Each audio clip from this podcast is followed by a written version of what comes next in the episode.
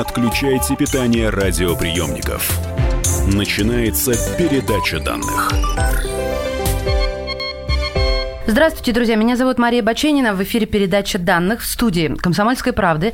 Ведущий научный сотрудник лаборатории эрозии почв и русловых процессов географического факультета МГУ, доктор географических наук, эксперт МАГАТЭ, главный научный сотрудник Института географии РАН Валентин Николаевич Голосов. Здравствуйте. Добрый день. 8 августа стало известно, что на полигоне в Архангельской области произошел взрыв. Информация о нем появлялась постепенно, далеко не сразу удалось узнать и понять, и даже людям на местах местах, я подчеркиваю, mm-hmm. что ЧП случилось на полигоне на морской платформе во время испытаний ракеты с радиоизотопным источником питания. А, вот в связи с этим у меня следующий ряд вопросов. В день взрыва датчики в соседнем городке Северодвинск показали значительное превышение радиационного фона. Однако ну, Минобороны говорит, нет, так, это неправда. Mm-hmm. Через некоторое время российский гидромедцентр обнародовал информацию, что из-за взрыва на военном полигоне 8 августа августа в Северодвинске уровень радиации превышал обычные показатели в 4-16 раз. Угу. Допустим, день. Вот одного дня с повышенным уровнем радиации в 4-16 раз хватит для чего? Ну, тут вопрос, э, конечно, сам по себе правильный, принципиально абсолютно правильный. Просто в данном случае я сразу хочу оговориться, что это вопрос все-таки действительно в большей степени для медицинской части. То есть люди, которые занимаются действительно уже последствиями э, воздействия вот на человека, они, конечно, компетентны в этих вопросах, чтобы дать квалифицированный ответ. Я себя не могу отнести к этого рода специалистам, но как бы, я повторю, скорее это будет в большей степени дилетантский ответ.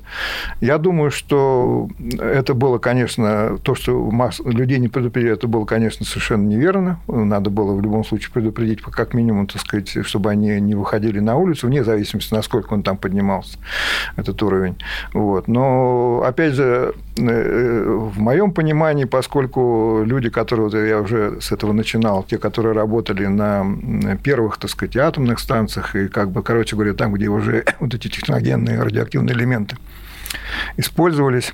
Э, там всегда была, часто, не всегда, но, в общем, там была повышенная радиация, вот, и какое-то разовое, в общем-то, такое воздействие, оно, я не думаю, что это все таки было совсем губительно, поскольку мы летим в самолете, мы получаем тоже определенную дозу, мы делаем рентген, мы получаем, всем известно, что не следует делать рентген, так сказать, там, вот, чаще, чем без нужды, чаще, чем раз в год, э, и так дальше. Но я вам больше скажу, например, вот у нас э, это, ну, это опять же сразу в этом страшного ничего нет, но факт тот, что вот гранит, который сейчас используется для бордюров там в Москве в той же самой, там, или там вот э, облицовок, особенно в центре Москвы, он ну, довольно сильно фонит на самом деле, но в сильном смысле, опять же, относительно фонового. То есть, вот, когда говорят там в четыре раза, ну, только он тоже вот фонит постоянно. А вот. в, чем, в чем дело? Почему? Потому что, так сказать, вообще-то вот э, в коренных породах, так сказать, там того же Балтийского щита, там присутствуют, естественно, радионуклиды, которые на самом деле, так сказать, должны фонить. Жители близлежащих районов уже выложили в сеть, я видела это собственными угу. глазами. Мы сразу оговоримся, да, да. что это факты не подтвержденные пока, угу. но нету причин им не верить. Так угу. вот, пожелтело все. Угу. Вся растительность ярко-желтого угу. цвета, не красного, а желтого. Елки в том числе. Mm-hmm. Вот это один день превышения по заявлениям гидромедцентра, и Минобороны вообще говорят, что ничего. Но дело не в этом. Мы сейчас с вами все-таки больше о научных каких-то mm-hmm. аспектах. Mm-hmm. Что и как воздействует на растительность, что она желтеет? первую очередь вначале вот эти короткоживущие элементы, которые там наверняка тоже присутствовали. Вот. И действительно, при выпадении на... Ну, как это известно, был красный лес там, собственно, в, этом, в Чернобыле. То же самое было, так сказать, на очень, очень совсем, правда, небольшом удалении тоже, так сказать, воздействие на э, леса э, в Фукусиме. Э, это не, ненормальное, так сказать, относительно фоновое радиоактивное воздействие на живую среду, включая, прежде всего, ну, вот растительный покров, безусловно. То есть вызывает... весь хлорофилл убил, убило? Ну, да, по сути, да. По сути, а... Но это, это, опять же, это короткоживущий элемент прежде всего. Потом, опять, если там было что-то более длительное, оно будет продолжать, конечно, Хорошо, действовать. Это а... можно проверить. Растения, это я не сомневаюсь, да, да, что да, можно проверить. А, кстати, тут очень важно на другую чашу весов положить другое видео, которое я вчера очень детально изучила практически все, что можно. А, буквально к берегу подходит эта такая скрытая съемка, человек с а, дозиметром. Да видит э, вот на расстоянии нескольких от себя десятков метров остатки плавающей этой платформы так. и замеры. Да. Замер в норме. Замер в норме, да. но а, о чем мы предупреждали военные на тайных встречах, угу. которые, конечно, уже выложены все, угу. что, мол, не подходите к этим останкам, а то может случиться то, чего вы боитесь. К деревьям возвращаясь, к растениям. Ведь выкашивали траву вокруг больниц, куда были доставлены и не оповещены медики угу. при этом а трое угу. зараженных. Угу. Получается, растения на себе накапливают а, почище, чем здания? Что такое, в принципе, если так, опять же, говоря, примитивная радиация? Это фактически, вот, а, когда распадается частица, идет бомбардировка, по да. сути дела. Да. Ну вот, собственно, эта бомбардировка, она, естественно, на любые, так сказать, среды, в том числе и прежде всего на растения, воздействует. Я, кстати, забыл, извините, упомянуть, там очень интересный момент, связанный с Белым же морем. На самом деле, наши вот на факультете э, специалисты, которые, в принципе, не, абсолютно не связаны с этой аварией, они занимались, собственно, как раз формирование пляжей, там, в общем-то, короче, береговыми процессами. Так вот, они обнаружили, что там э, есть, э, опять подчеркну, естественно, происхождение пляжа, где очень повышенная радиация.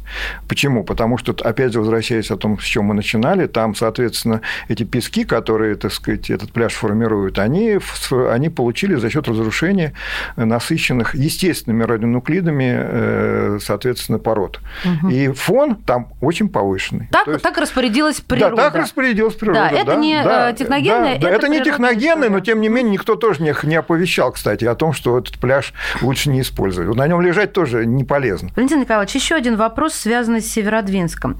Выдержка. Власти Северодвинска и Росгидромет сообщили, что в день ЧП в Северодвинске радиационный фон кратковременно, ключевое слово, вырос, затем нормализовался. Власти заверили, что угроз здоровью населения нет.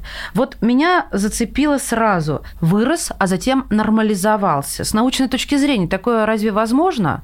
Ну, как раз это очень даже так оно и было. Потому что, по сути дела, если произошел взрыв, вот, в зависимости от направления конкретно ветра в момент, когда, собственно, этот взрыв был, насыщенный уже элементами радиоактивного распада, которые были связаны с этим взрывом, которые, собственно, были, ну, не знаю, там в топливе или что взорвалось, соответственно. Конечно, это прошло, соответственно, если это было в направлении, скажем, Северодвинска, как бы эта масса прошла через Северодвинск и куда-то устремилась дальше, постоянно уже разбавляясь. Ну, слава богу, там преимущественно не густонаселенные территории, поэтому как бы Северодвинск все знают, но, наверное, к сожалению, какие-то... Это закрытый городок Нет, я знаю, нет, я да. понимаю, но тем не менее, так сказать, там, возможно, какие-то еще по пути этого облака, так сказать, какие-то маленькие села были, где просто уже никто ничего не мерил. Угу. Ну, ну, там тоже могло то быть. Но то, что хотите... это кратковременно, это нормально. Вы да. хотите сказать... Да. Нет, меня интересует, да. как он может нормализоваться. То есть, как будто ничего и не было. Но у нас есть исторические примеры. Как это может вдруг все рассосаться за один день? Э, я вас так поняла, что, друзья мои, ветер дул в другую сторону, поэтому там, где мерили, ничего не осталось, все ветер унес. Принципиально так и есть, да. Что просто, понимаете, во-первых, надо знать состав этого взрыва, что там было. Вот, например, если вернемся к Чернобылю. Жидкостно-реактивный двигатель установка. Ну, это, это нам, нам чем, с вами да? не. Да, ну мы, мы это уже это, это, это опять вопрос специалистам. От этого да, вся да, проблема. Да, да нет, но вопрос, вопрос, э, вот я могу то, что более уже известно, и как бы на примере Чернобыля рассказать. Там, соответственно, там при пожаре, соответственно, было масса вот топливных частиц, которые содержат, там, например, плутоний, который еще гораздо более долгоживущий, который, так сказать, привел к тому, что вся вот эта вот 30-километровая там зона, она вот будет уже много-много, так сказать, ну, даже столетий, по сути дела, загрязнена. Вот эти топливные частицы, они тяжелые, они тут же упали, и они, они соответственно, вот эту всю зону загрязнили. Некоторые топливные частицы, которые оказались полегче, были отнесены на довольно большое расстояние этими же воздушными массами. Иногда вот люди отбирают пробы, и вдруг на фоне относительно невысоких концентраций вдруг обнаруживается Попадается одна, одна проба. Частица. Да, да, да. Mm-hmm. И в итоге она выявляется. Ее до эту пробу просто надо многократно поделить на, кус... на части, и в какой-то, когда вы обнаружите, что только в одной части вот это превышение, это как раз свидетельствует о том, что у вас, э, соответственно, повышенный э, фон, сказать, фон вот за счет mm-hmm. Этой конкретно вот этой частицы. Вот.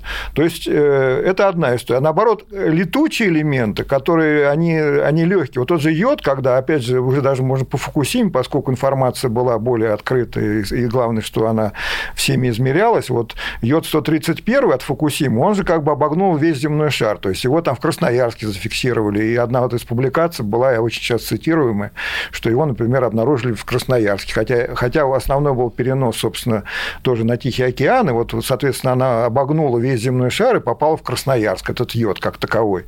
Вот Страшно это... звучит, конечно. Вот, нет, нет, в этом страшного ничего нет. Почему нет? Потому что этот йод в тех концентрациях, в которые он попал, он ничем не опаснее полет на самолете. Это абсолютно не... Это... Здесь нет никакой опасности как угу. таковой. Это просто факт, что приборы способны это зафиксировать. Вот и все. Вот. А он... И, и так и другие элементы. То есть есть более тяжелые, которые вообще не могут далеко никуда быть унесены, есть более легкие и очень летучие, которые, соответственно, надо знать конкретно состав, что там было, и тогда уже квалифицированно говорить о том, то есть, возможно, там вот сказали они, что действительно фон в воздухе понизился, но на самом деле, если там что-то выпало на землю, надо провести наземную съемку и обнаружить, есть ли там загрязнение уже почвы, может быть, какими-то тяжелыми. Mm-hmm. Вот. И это, и это, это, это надо делать для того, чтобы понимать, э, будет как ли деактивировать. Да, нужно ли вообще деактивировать и как. А, Виктор Николаевич, прерву вас. Да. А мы продолжим в следующей части передачи данных. Валентин Голосов в студии «Комсомольской правды». Говорим про радиацию. Не отключайте питание радиоприемников. Идет передача данных.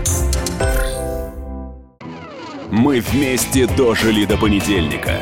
Вовремя рассказали тебе о главном во вторник, среду и четверг. А теперь встречай пятницу!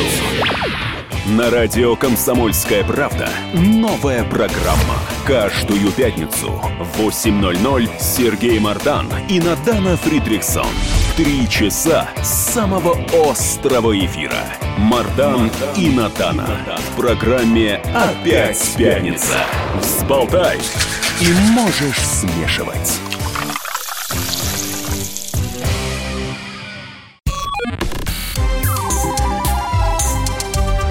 Не отключайте питание радиоприемников. Начинается передача данных. Мы снова вернулись в эфир. У нас в гостях ведущий научный сотрудник лаборатории эрозии почв и русловых процессов географического факультета МГУ, доктор географических наук, эксперт МАГАТЭ, главный научный сотрудник Института географии РАН Валентин Николаевич Голосов. Что такое радиация и откуда она берется? Ну, радиация, она существует в природе, это абсолютно естественный процесс. Она связана с существованием в природе радиоактивных элементов, которые, в общем-то, наиболее широко распространены в областях где э, земная кора наиболее близко подходит к поверхности э, суши. Э, ну, например, у нас это, соответственно, Карельский щит, ну или, например, Забайкале, где... Залежи ближе к поверхности. Да, да. Ну и, соответственно, практически в большинстве случаев, даже где, где добывается какого-то рода полезный ископаемый, там всегда присутствуют элементы, в том числе радиоактивные элементы. Но, опять же, всем хорошо известно, что некоторые, ну, скажем, радоновые ванны, которые принимают принимаются, ну, скажем, наиболее известные там Карловы Вары, ну, есть радоновый ванна, насколько я знаю, у нас там на Северном Кавказе. Вот про лечение радиации, да, да, да, да, да. То есть эта радиация, она, она, она полезна? Оно полезно для, для людей, которые там не постоянно живут, оно полезно как бы в умеренных дозах, скажем так. А для людей, которые постоянно живут, они, как правило, к этому с детства привыкшие. Адаптировались. Да, по сути дела, они адаптируются, да, и э, на них это, может быть, некоторые даже повышенные естественная радиация, она в общем-то, не столь существенно влияет. И, в общем-то, по сути дела, иногда даже известны случаи, например, вот э, люди, которые даже работали в зонах уже, где радиация была, соответственно, антропогенного происхождения, там, где было связано с... С авариями, да? Ну, да, с авариями, или просто, или просто даже без аварии, все угу. равно там всегда был какой-то повышенный фон. фон, да. Люди, которые там начинали работать и оставались там уже, э, уходя на пенсию в этих же районах, продолжительность их жизни, она ничем не отличалась от продолжительности жизни э, людей, так сказать, работающих вне таких зон. Но те, которые уезжали, вот они часто сталкивались с тем, что они заболевали, какие-то вот другие болячки, которые не проявлялись там, они проявлялись. Это, собственно, касается не только радиации. Например, всем известно, певец Козин остался жить на Колыме. Почему? Не потому, что уж так он влюбился в этот край, а потому что в определенном возрасте уже, так сказать, там, в принципе, дефицит кислорода. Вот. У него организм, слава богу, приспособился к этому. Но если бы он вернулся э, обратно на материк, то очень вероятно, что он бы заболел, в общем, легочными. Ну, были бы несерьезные последствия. А я в да. Фукусиме, да. там был взрыв или нет? Потому что ведь только э, после взрыва что-то поднимается в воздух. Ну, Или просто была утечка? Нет, ну там был. Ну, у них, у них была ситуация совершенно иная с точки зрения аварии, вот, э, в том смысле, что у них просто бездействие, полное бездействие э, людей, которые обслуживали станцию, привело, собственно, к этой аварии, поскольку в... японцы, они очень э, следуют инструкциям, в отличие от наших соотечественников, которые чаще всего инструкции вообще не читают, а обращаются к ним только после того, как что-то не получается. Вот. Э, в Японии, вне зависимости, это атомная станция или это просто обслуживание автомобиля или даже, так сказать, э, использование там, я не знаю, телеаппаратуры, вот, каждый японец внимательно изучает инструкцию. И, соответственно, если он вот э, занимается вопросами обеспечения или энергообеспечения атомной станции, он ее четко знает, эту инструкцию. Так, и в чем проблема тогда? А проблема наоборот? состояла в том, что в инструкции не было написано, что нужно делать, когда и э, резервная система энергообеспечения станции, которая тоже была нарушена. Что нужно делать после этого? То есть инструкция этого не предусматривала. Когда накрылось все выражается да, да, да, да, языком. да. И они два дня ждали просто, когда им дадут указания, что, собственно, делать дальше. А специалистов нет, чтобы а, ну, дело не, это быстро? Дело, дело не в специалистах, да, они сами были специалистами, но не было написано в инструкции. Когда приехал просто, ну, я там точно не знаю, премьер-министр, в общем, очень высокопоставленный чиновник, и сказал, почему вы сидите, ничего не делаете, мы, мы не, нет указаний. Вот. Ну, решение-то было очень простое. Надо было просто бросить, так сказать, эту энергию, так сказать, ну, с какого-то объекта, где эта, соответственно, энергия э, была. И, Осталось и тем, да, да, да, и тем самым, так сказать, поддержать... Угу. Там, жизнедеятельность. Да, жизнедеятельность, да, соответственно, не было бы этого нагревания, соответственно, не было бы... Вот, не, взрыв там был, он просто не был такой масштабный. По... Угу. Кстати, вот как раз коллега, скажу даже кратенько даже про Фукусиму, потому что как раз когда случилось, коллега вот из Японии мне тут же написал e-mail, сказал, что у него были не, еще не взрослые дети маленькие, он говорит, что делать? Вот. Я говорю, не выходи на улицу, там, соответственно, марлевые повязки там и так далее. Ну, к счастью, в итоге выяснилось, что у него-то в районе не было таких уж высоких уровней, но тем не менее.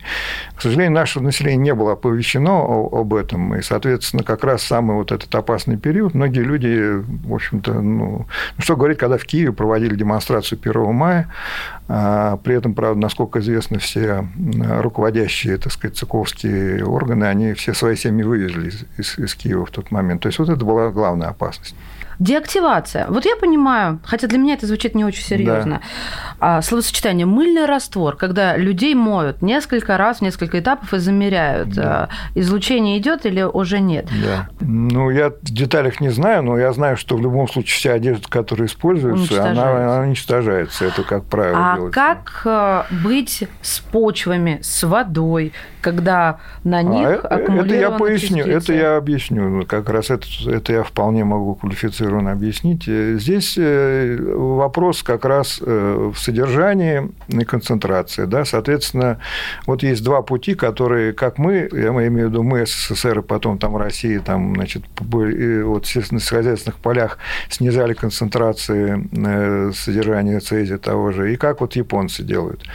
Мы просто проводили глубокую вспашку преимущественно. То есть там, где были, соответственно, не настолько высокие в целом уровне, вот, то просто была проведена глубокая вспашка. Значит, закопали? Нет, не закопали, а перемешали. Нет, ничего, перемешали, и тем самым концентрацию просто... уменьшили? Уменьшили концентрацию, да. И дальше у нас специальный вот этот институт э, как раз э, сельскохозяйственной радиоэкологии, по-моему, называется, в том же Обнинске. Вот они как раз изучают переходы из почвы в, соответственно, ну, в зерновые там и прочее. Вот. Они как раз все это отслеживали, насколько это возможно, сколько переходит и так дальше. И в настоящий момент, в общем, все понятно, что сейчас уже это такая проблемы, в общем, не существует. Угу. А вот японцы поступили иначе. Вот. При этом они наш опыт знали, но у них просто несколько иное сельское хозяйство, у них в основном рисовые чеки, вот там, где было загрязнение, там в основном леса и относительно, слава богу, для них немного, но вот территории, которые были рисовые чеки. Вот. Они пошли по пути именно срезания, то есть вот буквально дезактивации, в смысле, вот они верхний 5-сантиметровый слой, который, собственно, э, в первое, естественно, он сразу не может проникнуть вглубь, и, соответственно, они его просто срезали, э, закатали в такие вот рулоны, ну, как вот они чем-то похожи на то, что когда вот сейчас вот сено тоже убирают, наверное, все видели, так сказать, такие вот цилиндры, цилиндры такие, своеобразные, да. да, у них такие же цилиндры, но с землей. Вот, все это упаковано, пока это лежит на полях. То есть они, ну как, они, ну, как бы складированы на полях. Угу. Вот. Это огромная масса земли, и они вот сейчас решают вопрос, куда, собственно, это все передвинуть. То есть, ну, есть предложение последнее, вот что я с коллегами говорил, вроде бы они вот в районе как раз не, недалеко от атомной станции, соответственно, будет какой-то там котлован, куда это все будет переводиться. То есть, это колоссальные такие затраты. На, на, на наш взгляд, э, это не лучше, нам не очень понятный подход, но они пошли таким путем. Вот у меня было интервью год после Фукусимы. Вот на фоне других, скажем, э, энергий, которые мы используем, э, атомная наиболее безопасна. Вот как это ни странно. А по сравнению с какой? Тогда? Да с любой. Да ну, вот приведите то, пример. Ну, например, то, э, любой сжигает топливо, уголь и прочее. Там колоссальное загрязнение атмосферы идет. И даже если не загрязнение, так сказать, все равно, в смысле, ну, если там фильтры ставить и так дальше, все равно оно высокое. Вот. Гидроэнергетика. Тогда вот все это известно, когда вот на Енисее, выше Красноярска, эта турбина, она могла рухнуть. Вы, это было бы просто тысячи или там десятки тысяч, а то и сотни тысяч погибших, потому что вот эта масса воды могла бы... Ну, она, тем не менее, энергетике более-менее отношусь ничего. Но какие огромные территории системы значит, э, водохранилищ созданы преимущественно для вот этой гидроэнергетики, и которые, в общем-то, они абсолютно неэффективны, потому что сейчас они нужны только для того, чтобы поддерживать баланс энергетический в пиковые как бы, эти нагрузки. А, а сколько было а, совершенно замечательных земель затоплено. А сейчас вот эти же водохранилища, они накопили огромное количество разного рода загрязнений, поскольку там и химпромышленность и прочее. Это катастрофа на самом деле. Вот. И их именно потому еще и не спускают, потому что никто не знает, а что с ними делать. Как вот, да, да. Вот вам, пожалуйста, гидроэнергия. Дальше. Э, ветровая энергетика замечательно себя все пропагандирует. Так они просто уничтожают. Во-первых, это шум, это птицы постоянно погибнут там и прочее. А если вот, птицы, то там дальше цепная Ну и так дальше, идет. да, да, да. Ничего в них хорошего нету. Даже солнечная энергетика, там вообще используется мышьяк вообще-то. И куда в эти батареи, когда они негодные становятся, это тоже надо складировать то же самое загрязнение. То есть, на самом деле, нету идеальных абсолютно. Смотрите, все да. познается в да, сравнении. все в сравнении, да. Просто у людей на радиацию больше это такой вот испуг, потому что она незрима. Ее вот вообще не видно там как бы вот, а почему-то про остальное они забывают. То есть на самом деле то, что, а ну да, вот эти аварии случились, к сожалению, но, опять же они случились не потому, что атомная энергетика плоха, а потому что люди идиоты, да, которые, так сказать, что у нас, что у них. Но у них вот они просто по инструкции действовали, а у нас просто по бестолковости, да. Но это был абсолютно человеческий факт, причем там было у атомной энергии у них много защит от дураков, на самом деле. То есть там вот то, что в Чернобыле случилось, это люди там много раз перешли через вот эту вот защиту, это всегда есть. И тем не менее, вот они умудрились, короче говоря, там эти испытания, да испытались.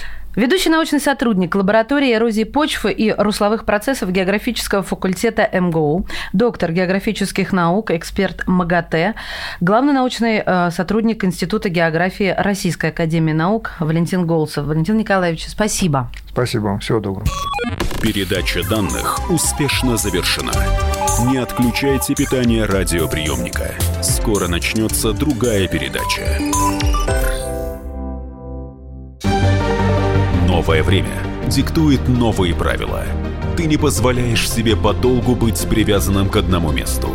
Ты думаешь об удобстве, скорости и доступности информации. Именно поэтому мы сделали совершенно новую версию мобильного приложения «Радио Комсомольская правда». Современный интерфейс и обширный набор полезных функций. Возможность слушать нас в дороге, как на iOS, так и на Android в режиме онлайн и подкасты. «Комсомольская правда». Всегда рядом. Радио жизни. Радио для тебя.